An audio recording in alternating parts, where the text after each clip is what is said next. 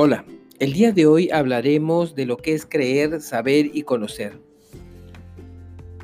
Es importante tenerlos en cuenta porque nos ayudará a definir qué es el conocimiento y también la importancia que tiene en la investigación.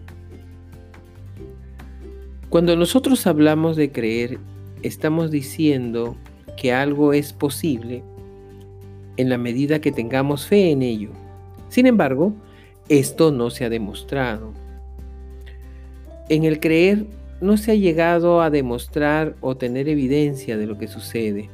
Es solamente que nosotros tenemos fe en que pasará o en el que estará o en el que será. Por otro lado, el saber, a diferencia del creer, tenemos una demostración empírica. Nosotros hemos experimentado a través de nuestros sentidos una vivencia la cual demuestra que sucede o está. Sin embargo, no te garantiza que todo sea igual. Lo que tú percibes a través de tus sentidos no siempre lo ven las otras personas de la misma manera o algún hecho que te ha sucedido a ti no siempre es del mismo modo como lo ven otras personas. Mm. Si tú has tenido alguna experiencia personal con una relación, no necesariamente lo mismo que te pasó a ti le van a suceder a otras personas, por múltiples razones. Es por eso que el creer consiste en tener fe en algo, el saber consiste en la experiencia, en la vivencia, en lo empírico. ¿Y el conocer en qué consistirá?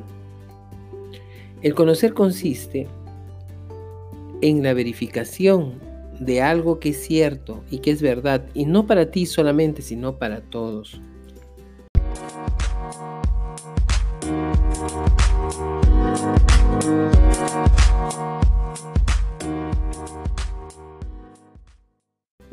Y para llegar a este punto nosotros necesitamos un camino científico o una fórmula en la cual lleguemos a demostrar algo. Mientras que el creer era tener fe en algo que no se demostraba, el saber sí se demuestra, pero de manera personal a través de tus sentidos, que podría ser diferente en otros. El conocer significa encontrar una verdad que es para todos. Aunque sabemos que no todo en la ciencia dura para siempre o es absoluta. Debemos definir esto bien porque cuando nosotros hablamos o decimos algo, puede ser algo que nosotros creemos o que nosotros sabemos o que nosotros conocemos. ¿Cuál tendrá más valor? Obviamente el conocer.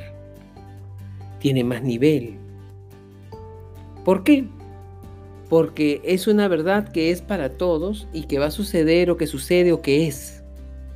Sin embargo, no será lo mismo en el creer y el saber.